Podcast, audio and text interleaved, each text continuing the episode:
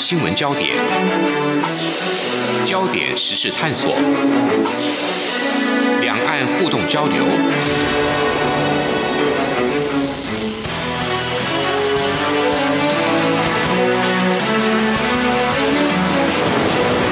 请听黄丽杰制作主持的《两岸 ING》。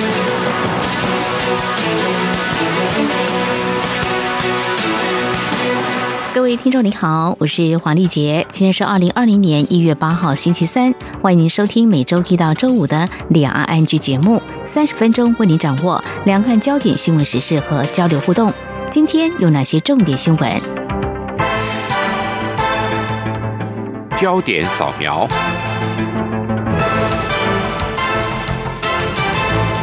卫生福利部疾病管制署今天表示，由于武汉不明原因肺炎疫情尚未明朗，为了使相关防治作为更加弹性，目前正进行公温作业，规划把武汉不明肺炎列为第五类法定传染病。反渗透法，陆会主委陈明通、内政部次长陈宗彦、法务部次长陈明堂今天临时举行记者会，澄清外界质疑。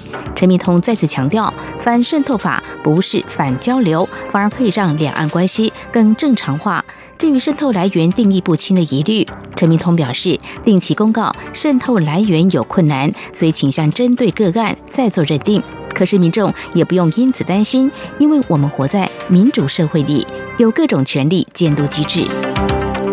蔡英文总统今天在彰化进行车队扫街前，有外国媒体特地向前问到中国因素是否是选举操作。蔡总统表示，这是真实存在的威胁。他希望选民们可以好好想一想，若不坚持，现在所有的都会失去。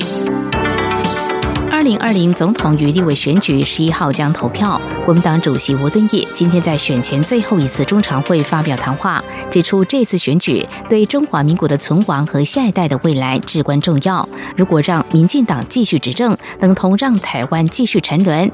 吴敦义表示，国民党必须回应民意期盼，捍卫中华民国，实现台湾永续发展。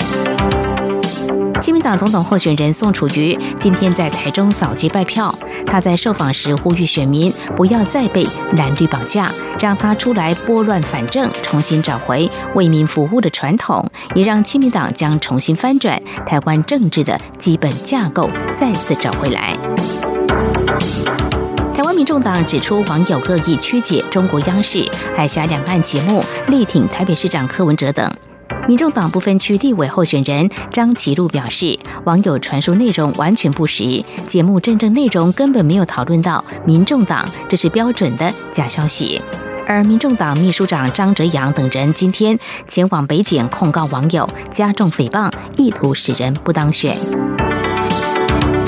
伊朗军事指挥官苏雷曼尼上周在伊拉克首都巴格达国际机场遭美军以无人机空袭击杀。恐怕会触发更广泛的中东战争。我外交部今天表示，旅居伊朗的台籍侨民大约十五人，目前都平安，相关住处保持警觉。美国和伊朗紧张情势升高，国民党总统候选人韩国瑜今天表示，中东情势对台湾影响很大，万一石油价格暴涨，可能会带动物价上涨，加上农历春节即将到来，政府一定要稳定物价。韩国瑜表示，中东如果爆发战争，是否会影响东亚局势，进而影响到两岸关系？他要求政府要赶快应应。为有效应应伊朗最新情势可能带来的各项冲击，总统府今天表示，国家安全会议在中午召开国安首长会议，就整体情势发展进行了解与研判。会中各相关单位也针对股会市、能源供应、侨民的联系与保护，以及台海安全动态等充分讨论，并根据各种可能发展拟妥应应方案。美国与伊朗紧张情势升高，台湾原油进口主要来自中东地区。中油公司今年表示，如果中东地缘风险持续升温，将增加原油供给风险。不过，台湾原油有六十天安全存量，足以支应短期需求，也将从美国、非洲等地采购，分散风险。美国国防部印太事务首席副助理部长海大卫七号在一场讨论美日国防合作的研讨会谈到台湾大选时表示，期盼看到台湾举行一场自由公平的选举。至于中国企图干预台湾大选，美日同盟在确保台湾选举公平上是否有合作？海大卫回应。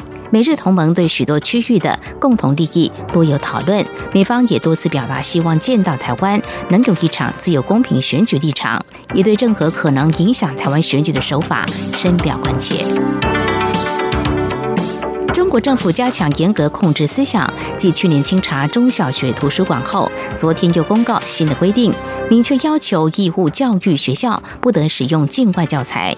普通大学、技职院校等，若要选用境外教材，则要依照规章所规范的意识形态执行，也就是要体现党国意志、坚持马克思中国化等要求。不过，这种做法遭到学界质疑，并谴责政府漠视教育本质。中国从二零一五年开始加强对公司党的控制。彭博社报道。中国共产党日前对所有国有企业发布了新规定，要求全资或持股多数的国有企业必须将党的领导纳入公司治理的每个部分。此外，国有企业党委设立纪律检查委员会或者纪律检查委员，党总支和支部委员会设立纪律检查委员。自由亚洲电台引述中国异议人士王爱忠看法表示。这是借此赋予党可以从能源到银行和电信等各个行业的公司更大的控制权。彭博社报道也指出，这项做法将加剧与美国贸易紧张局势，因为这项制度将使中国公司在全球贸易中享有不公平的优势。以上就是今天的重点新闻。稍后焦点探索单元将针对中国大陆自今年一月一号开始实施外商投资法，包括鼓励投资、权益保护等等规定。立法是否完备？而中国大陆也定有台商投资保护法，台商如何应应未来投资环境的变化？我们将访问中华经济研究院第一研究所所长刘梦俊，观察探讨。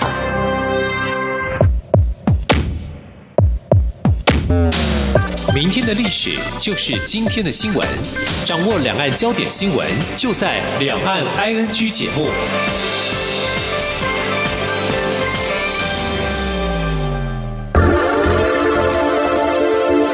最热门的新闻，最深入的探讨，焦点探索。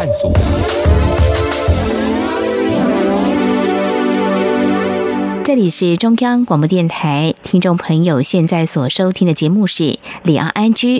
中国大陆从今年的一月一号开始实施外商投资法及外商投资法实施条例，包括鼓励投资、权益保护等等相关规定。而中国大陆也定有台商投资保护法。我们的台商如何应应未来投资环境的变化？我们在今天访问中华经济研究院第一研究所所长刘梦俊来观察探讨。非常欢迎刘所长，你好。嗨，主持人。人好啊，各位听众大家好，非常欢迎所长。所长，我们首先嗯，先来关注就是有关外商投资法，跟我们之前在节目当中也是多年来大家所关心的，在中国大陆有所谓的台湾同胞投资保护法的规定，主要有哪些差异呢？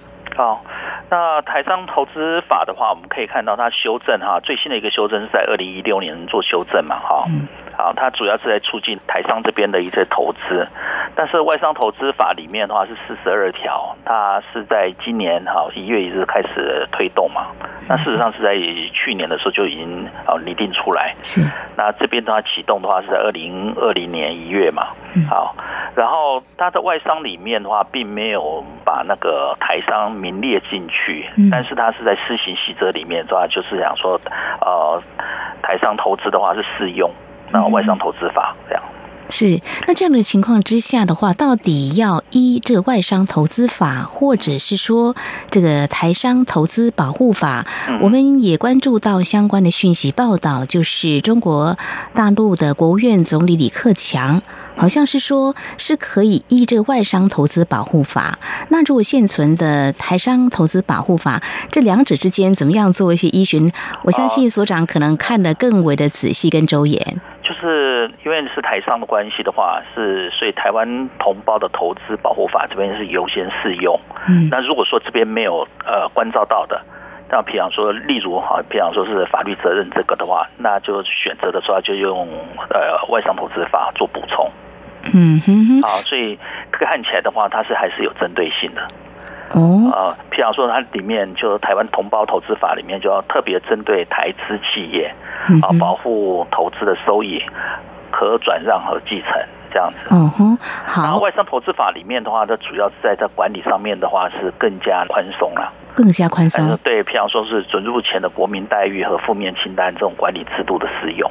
嗯，但是台湾同胞投资保护法这边就没有这样子的一个管理的一个比较先进的一个比较宽松的一个做法。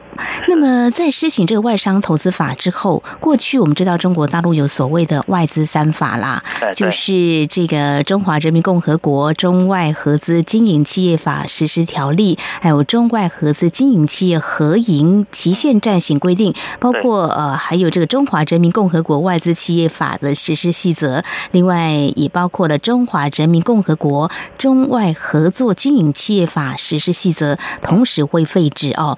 或许会有一些台商之前就依着外资三法进行在中国大陆的投资经营，所以在这个外资三法废止之后，是不是有些可能要面临一些调整的做法呢？但当然是这边是先是台湾同胞投资保护法这边就是来做个关照嘛。嗯哼，哦，那这边的话还是会针对他的投资收益啦，或者是他的那些保护的一个资产啊，这边是以这个为主。嗯哼，是。那么也是相关的，就是看到这外商投资法当中有规定哦，建立外商投资国家安全审查制度，对影响或者可能影响国家安全的外商投资会进行。安全审查，在这个部分，不知道所长您怎么样的观察？是不是呃，有些要提醒我们的台商呢？过去不管是负面表列或正面表列这个部分，要怎么样来应应这个新规？哦，这方面的话，呃，平常说有一些新的规定，呃，平常说是隔一段时间的话，必须有一些公开的资料，呃，宣告是这方面。那我是建议啦，正因为这大陆的外商投资法这些有些新的规定，然后新的是适用，其实会有面临一个情况，就是说他的地方政府的官员啊，不见得完全清楚。好，那你这边的话，可以是找大陆的一些律师或者是法律上的一些顾问来给你协助。嗯哼，这样子的话，可能是在透过他们来跟他们的政府官员管理上面的话，可能会有比较好的一些协助。嗯哼。哎，可能呃要避免是不是会踩到红线，那么更清楚了解这个外商投资法。当然，现在在一月一号是正式来施行哦。嗯，我想我们台商应该也会仔细来研读啊、呃来了解这个外商投资法哦。呃。再者就是说，台商啊，如果透过第三地赴中国大陆投资，应该是属于间接投资部分。对。但是他这边的话，可能看的是那个业主，他是不是属于适用台湾同胞的保护法这边。好，那这如果说是的话，他是把还是把它列入到台湾投资保护法里面的一个保护伞底下。嗯哼，好，是，那这边的话，就是其实呃，有些地方可能可是可以提醒听众，就比方说外商投资法里面，它的投资管里面有常常比较强调的是有反垄断里面的审查嘛，嗯。还有外商的投资的那个资讯报告制度了，嗯，还有外商里面的投资安全审查制度，这一个都是相对于那个台湾投资保护法里面没有提到的东西。嗯哼，好，那我觉得是这一个里面的话，呃，空间就会很大。然后怎么样子在经营上面如何确立自己的安全，那的话可能我觉得还是建议找法务上面的一些专家跟顾问来帮你建立一个安全机制，可能会比较好一点。嗯哼哼，那么在相关的部分，就是说，过去也听到不少的台商会提到说，在中国大陆投资经营，事实上有所谓的这个潜规则哦。对，那当然，这后续还要继续来做一些观察。不过，就是说，在订定外商投资法的同时，在去年的时候，其实那个时候的氛围，大家都会比较 focus 在美中贸易战嘛。那呃美国是不是会看中国大陆？对于这个法制规范部分，是不是会有进步来推动相关的立法？所以，您对于这个所谓潜规则，未来在这个外商投资法定定之后，如果在落实的前提之下，是不是这个潜规则会慢慢的被打破？您个人的看法？其实在，外商投资法里面很重要的一个精神哦，它就是所谓的，那没有明文讲是不行的，照道理应该是可以去执行嘛。嗯。但是呢，在大陆里面，这个执执法的时候，还是有相当的一个呃事前审查的一个想法。嗯。所以，往往的话，还我觉得这边的话，是从今年才刚刚开始嘛，然后地方上的管理的。主管机关，他是不是有这种精神，或者是这个思维跟训练的，可能还有一些观察了。那譬方说比较先进的一些中国大陆的区域，可能他还是对这个外商投资法的精神可能掌握的比较好。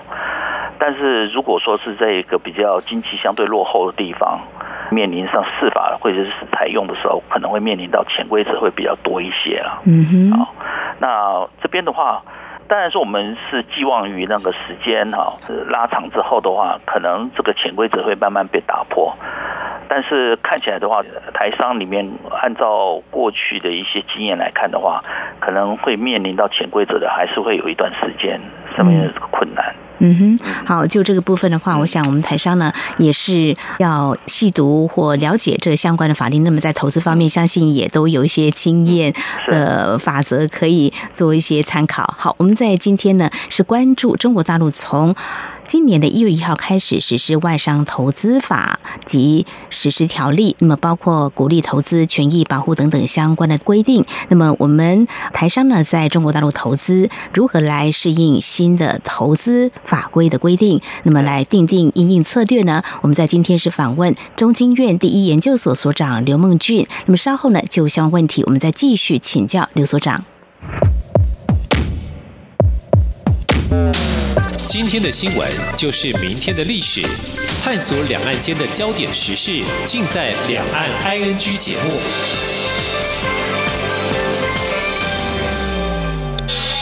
这里是中央广播电台台湾之音。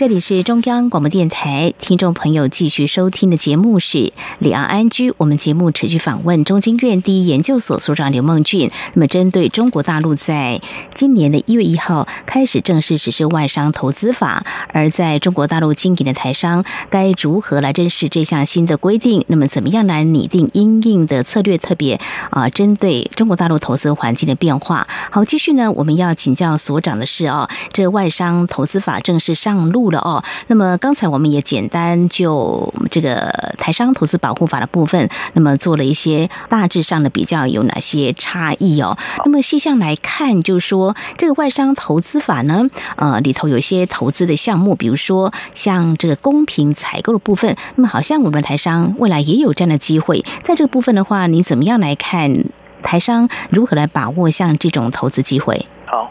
那我们来看一下哈，刚才主持人讲的很好，像是说是外商投资法里面会呈现出来一些很多商机啦。嗯，整个外商投资法跟台湾同胞保护法这边哈。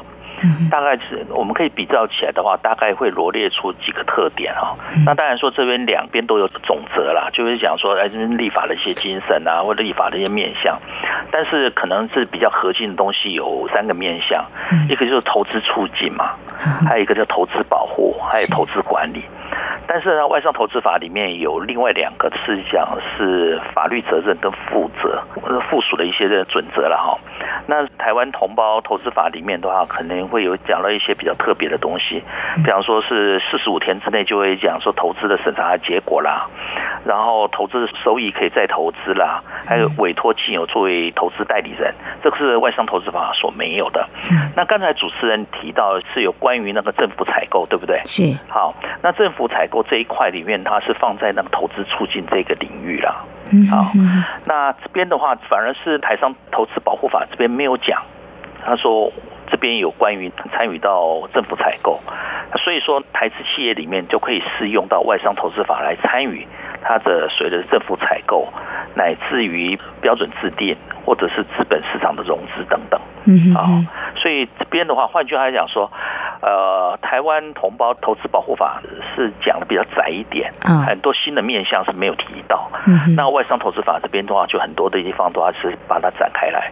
嗯哼哼哼，是。那么在过去这两年，中国大陆也有提出对台三十一条措施，还有对台二十六条措施哦，在投资经营方面，比如说一些标准的制定，也慢慢的好像也把这样子的一个规定呢松绑，希望呃能够参与制定哦。我想这也是在未来我们可以关注的一个部分，就是外商投资法里头是规定外商可以公平参与政府采购活动的部分。刚才所长您有提到哦，就在保护面部分，我们其实有关注这个智慧财产权的保护。呃，这个规定当中是有明定哦，禁止以行政手段强制技术。转账这个部分，对这个部分的话，过去我们台商我们听到不少对这个部分比较关心的哦。那你怎么样来看中国大陆这个外商投资法对这个条例的定定？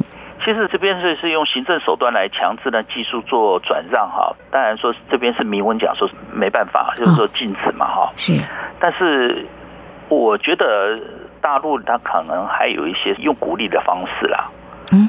他譬如说是鼓励你进行合资啦，嗯好，那合资的里面的话，就是在某种程度上的话，用合资的企业里面，就跟本土的企业进行中外合资的模式啊，鼓励啦，他用鼓励的方式，那这样子的话，可能还是会达到他一定的一些属于技术移转的一个可能。所以虽然是明文禁止，但是或许会另外一种方式来鼓励。那当然就是看投资企业的业主他自己的评估决定。对，但是他这边如果说用鼓励的方式，比方说你用合资的，你可以更容易取得他国内里面，就大陆国内里面的一些研究资源啊，或者是补助啦等等。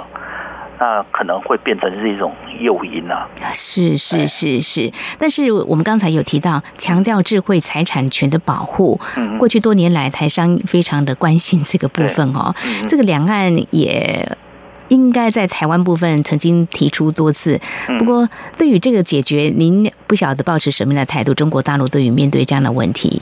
我这还是在强调，说中国大陆其实每个地方哈，真是落差还蛮大的哈。嗯，这是一个可以注意到，就是说台商自己去投资的时候，真的是地方政府啊执法的水准啊，嗯哼，真的会影响到往后的一些经营上的一些优劣了哈。嗯哼，这是第一个。第二个的话，就是说也要去理解的中国大陆。不是说你自己一种经营的方式就会可以一直经营下去。其实，在每一段时间的时候，还是做一个 review 了哈，再重新评估。是啊，譬如说好了，我们可以看到很多台商在昆山也好，或者在上海或者在别的地区经营，他的员工就是学习。台商里面的经营模式嘛，嗯，过了一段时间，他跳出来就仿照他的前东家是怎么经营，他就在弄这个企业跟他竞争，这个都有了。好，所以说我觉得台商里面的经营的话，是要与时俱进，然后常常在创新，然后借着创新提高自己的一个领先程度，这可能还是比较务实的一些做法。嗯哼，完全要按照他的法律上给你保护，我觉得还是力有未逮。就是还是要加强自我的竞争力。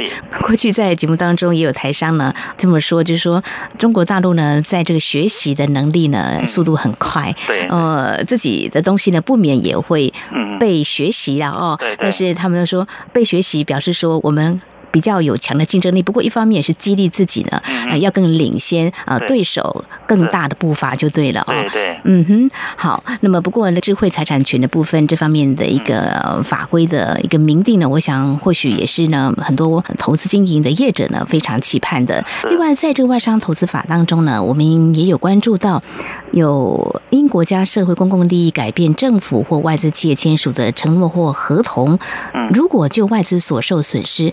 会予以赔偿，这是跟台湾同胞投资保护法是有差别。就是说，过去在这个台商投资保护法是没有这一块的。对。那就这个部分的话，看起来应该是对呃这个外商，包括我们台商投资，应该是更好的保障，对不对？我觉得的外商投资法这个立法精神，还有一个就是想要与时俱进，跟国际上那个标杆啊切齐了哈。那这边是有这个意图啦。但是看起来的话，它现在是股价已经有了。刚才主持人提到这些，它是如何补偿补偿的一些金额是怎么去计算？其实我们现在还看不到它的一些施行的一些比较细致的地方。它看起来这些呃施行的话，也要靠判例吧，就是他的那个法院里面到底怎么判，好，然后按照惯例来形成。所以比较施行细则看一方看不到，然后现在适用的情况也还不知道，所以我们还是蛮有寄望的，他会做的比较好一点。外资投资法里面可能有一些地方会比较争议，会比较大一点，譬如说是资讯报告制度，嗯还有投资安全审查制度，这个因为都还蛮空的，嗯。所以很多外商其实对这个疑虑还蛮深。是，所以这个部分就像刚才我们所提到的，是不是施行细则或是这个细项并没有嗯定得非常的清楚完整，所以会让这个业者在投资的时候可能也会有所考量。考量对，嗯哼，好，好，我们也希望是不是中国大陆在这个部分定定呃能够更明确，才不会衍生争议啊。是是，好，陈如所长您所提到的这个接轨国际呢，中国大陆外商投资法似乎是我们看得到它的架构已经成型。不过呢，我们更希望这施行细则能够更清楚定定出来，让未来真的碰到问题了，有一些案例了，可以按照这个法来做一些执行或做一些问题的解决哦，这是我们的期待。那么，我想我们台商也要特别的留意。而在最后呢，我们要请教。所长的事哦，那么对于台商在中国大陆，呃，如果遭遇投资经营法规上的一些问题，政府可以给他们怎么样的协助？刚才所长当然有建议说，可以请一些呃律师团啦，啊，或是我们知道我们的海基会也有这个台商张老师啦，嗯，是，那我们是不是还可以怎么样跟台商就一些相关的问题，也许我们可以提供给他们呃一些协助建议。因为我们可以看得到，台湾同胞投资法里面有关于到的组织协会嘛，对不对？哈，就投资企业在集中地方可以依法成立那个企业协会嘛。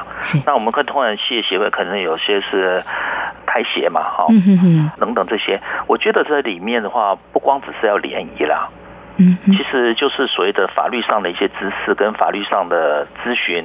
呃，交换一些意见，可能也有帮助啦。嗯哼。好，另外一个在台商张老师的话，就是在服务里面的话，除了争议之外，如何提升企业里面对法律的一些知识上面的运用，其实也很有必要的。嗯哼。那尤其现在美中之间那个贸易争端还蛮多的，就是设了很多供应链的红线嘛。嗯。这边也可以把它放进去。当做一个知识上面的一个分享，我觉得是现在的话，台商的在中国大陆经营，也不光只是在管理跟在技术上面的一个知识与时俱进，法律上也是有必要的。嗯哼，所以我觉得台商张老师啦，或者政府，那台商不是有三节都会回来的时候，是。这些的知识上面的分享跟观念上的一个提醒的话，还是很有必要的。嗯哼，好，这是一个非常重要的管道，就是我们的台商协会哈，在中国大陆台气联还有各地都有台商协会，而在。海基会这边有台商张老师，那么在过去行之多年的一些沟通管道的平台建立呃持续之外呢，我们可以就一些相关的投资法规或是经验的呃交流。交流，是是这个是非常重要的哦。好，我们在今天呢非常感谢中经院第一研究所所长刘梦俊，针对中国大陆从今年的一月一号开始实施外商投资法，这当中包括鼓励投资权益保护。等等相关的规定。不过，在过去多年来，中国大陆也定有台商投资保护法。台商怎么样来应应未来中国大陆投资环境的变化，定出应应策略呢？我们在今天非常谢谢刘所长您的观察、解析还有建议，谢谢您。好，谢谢主持人，谢谢各位听众。不只有新闻，还有您想知道的两岸时事，都在《两岸 I N G》节目。